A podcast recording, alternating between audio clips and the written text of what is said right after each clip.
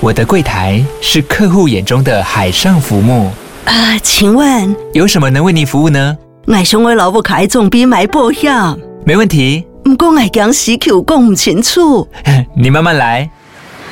办您靠岸，台银人寿一直都在，以安心、可靠、诚信、稳健为本，尊重多元，关怀弱势。因为台银人寿，我不再漂流。以上广告由台银人寿提供。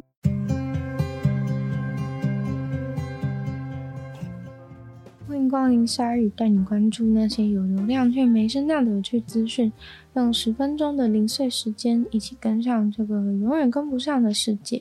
强迫下班现在成了印度科技公司的新潮流。有一名员工工作到一半，电脑突然荧幕一阵黑暗，跳出来了一个超字超大的红色警示，写到说：“你的工作时间已经结束了，你的电脑即将在十分钟后关机，请立即回家。”这位员工才刚来上班没几天，就发现这间公司竟然逼大家下班回家。原来是在电脑里面预先设定好的系统，等到时间到的时候，就会直接跳出来挡住整个画面，妨碍你原本正在做的工作，逼你把电脑关机，即刻下班。他是这间公司四十名员工之一。这间公司呢，是一间印度的新创，每天下班时间前十分钟，公司的电脑就会跳出提醒下班的讯息。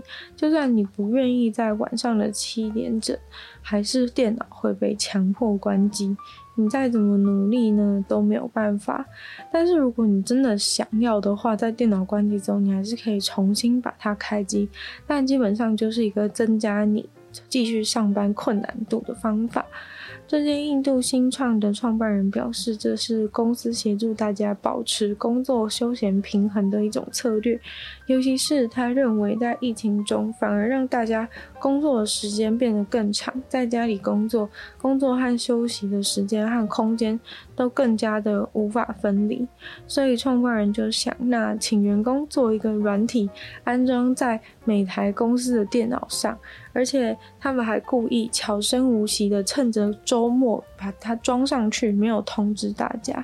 等到星期一大家来上班的时候，上班到最后十分钟直接跳出这个讯息，所有人都以为是遇到恶作剧，或者是公司的电脑集体被盗。但后来。员工表示，这个提醒是真的蛮有用的。看到这个提醒，就会比较容易意识到时间，准备收东西回家。不过，也有人认为，反而是增加工作上的不方便。像是客户呢，有时候就会抱怨他们的制度，为什么时间一到，人全都跑了？但是呢，CEO 表示，他们要坚持这样的政策，来维护员工的生活品质。日本准备要将性自主同意年龄。从十三岁提高到十六岁，因为现行法没能保护到太多儿童遭受性犯罪的情况。一群大学生向法务部请愿，在网络上大力的宣传。二十一岁的一位关西学院大学的学生也是活动的推动者之一。他说，他上大学以前完全不知道日本的性自主同意年龄那么低，他超级惊讶。在宣传联署的时候，他才发现原来不是只有自己不知道，被他宣传的那些人都是在他讲了介绍以后才知道。性自主的同意能力年龄那么低，他们认为提高年龄来保护青少年儿童免于受害非常的重要，尤其是在日本义务教育里面根本没有好好的教导性知识。他们最终收集到了四万个联署，于是法务部提案把性自主同意能力年龄从十三岁往上提，因为目前日本是 G7 国家里面性自主同意能力年龄最低的。台湾的性自主同意能力年龄是定在十六岁，而性自主同意年龄过低呢，导致很多儿童受害的案件面临举证困难而无法成立的问题。这次相关的修法也希望将猥亵型的偷窥列为刑事犯罪。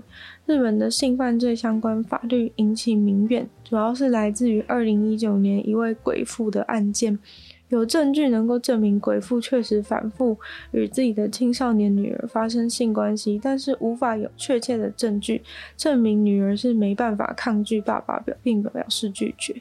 没有证据，但全世界人都认为女儿应该是拒绝的吧。在地方法院初审判的鬼父无罪，引起了众怒。后来到了高等法院，才改判这位鬼父十年监禁。日本刑法对于性犯罪有两个构成要件，其一就是并非双方合意，其二就是必须要能证明受害者没有物理反抗能力。最具争议的就是法律要求检察官要证明犯罪者有使用暴力和威胁的手段，使受害者没有能力反抗。这次修法虽然没有办法改掉这部分的用词，但是补充叙述是有包括下毒、用毒品控制、趁人之危，还有心理上控制。透过这样补充叙述，希望能够让性犯罪的判决更加的具有一致性。世界人权组织当然是热见日本愿意做出这样的改变。但是在性犯罪的法条上呢，日本还是没有达到世界的立法标准，因为构成要件要去证明那些有的没的，在实物上其实非常困难，尤其是未成年性犯罪的加害者。很多呢都是熟悉亲近的人，不过这次改动同意的年龄已经是自一九零七年以来首次的变更，非常了不起了。强制性交也从最高十年改成最高十五年的有期徒刑。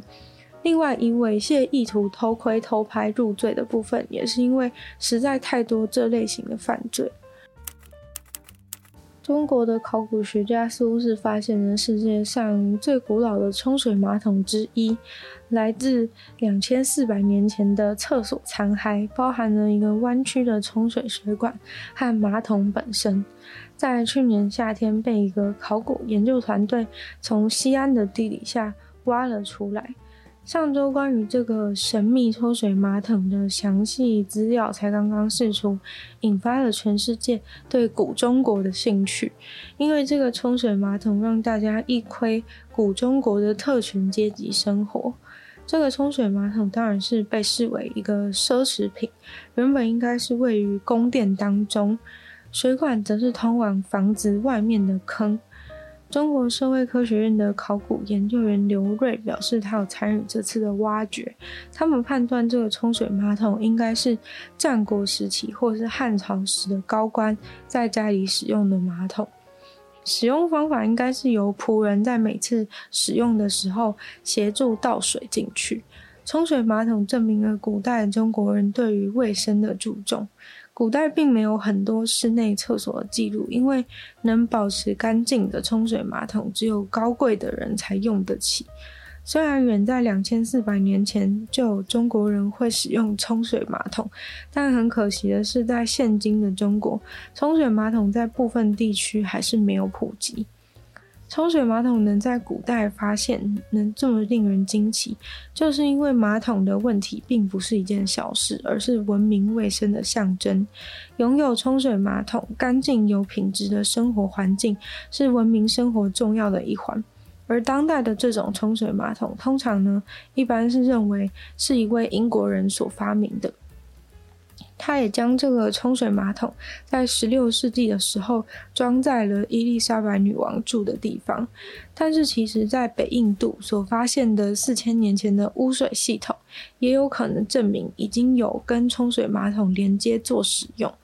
秦朝和汉朝的残骸都是直到一九八零年代才开始被挖掘，虽然古代中国留下的文字记录不少。但是考古方面还有很多努力的空间，像这次挖出来的冲水马桶，就给了学者更多资讯，关于古代中国人是如何居住，城市是如何建造规划的。而马桶内部的采样目前还在分析当中，之后呢，还有可能进一步知道以前的人都吃些什么东西。在美国纽约市区，一只鳄鱼被发现在一个湖边。这不是什么都市传说，而是一个真实的事件。鳄鱼距离适合它居住的热带或亚热带气候环境非常非常的遥远。这只一点二公尺长的鳄鱼在纽约布鲁克林的公园湖里面被拉了出来，马上被送去动物治疗中心，以后又被带去动物园接受后续复健的程序。大家都被鳄鱼出现在公园的湖里吓傻了。原来可怜的鳄鱼是一只被人遗弃的宠物。当然呢，在公园随便野放野生动物呢是违法的。几年来，纽约一直有一个都市传说，说纽约的下水道里面住着鳄鱼，甚至有人创立了鳄鱼下水道的非官方节庆，而且刚好就在二月。好巧不巧呢，在这个鳄鱼下水道节的二月，就真的在纽约市发现了鳄鱼，增添了传说的真实性。但是住在下水道对鳄鱼来说真的是不可能的。除了纽约的气候本来就不适合鳄鱼生存以外，里面又脏又有毒，鳄鱼绝对没办法在下水道里面活下去。那今天的鲨鱼就到这边结束了，再次感谢订阅赞助的会员。医院大龄男子 James Jason 可以约毛毛黑名单 MZ，希望呢就是有其他愿意支持鲨鱼创作的朋友，可以在下方找到 Patreon 链接，有不同的会员等级，还有不同的福利，大家参考。如果喜欢这节目的话呢，希望大家多多把鲨鱼节目分享出去，更多人知道。或在 Apple Podcast 帮我留星星，写下评论，对节目的成长很有帮助。如果有其他时间的话呢，欢迎大家去收听我的另外两个 Podcast，其中一个是女友的纯粹不理性批判。没有时间更长的主题性内容。另外一个是听说动物，当然就跟大家分享动物的知识。那可以订阅我的 YouTube 频道，是追踪我的 IG。就希望鲨鱼可以继续在每周二、四、六跟大家相见。那我们就下次见喽，拜拜。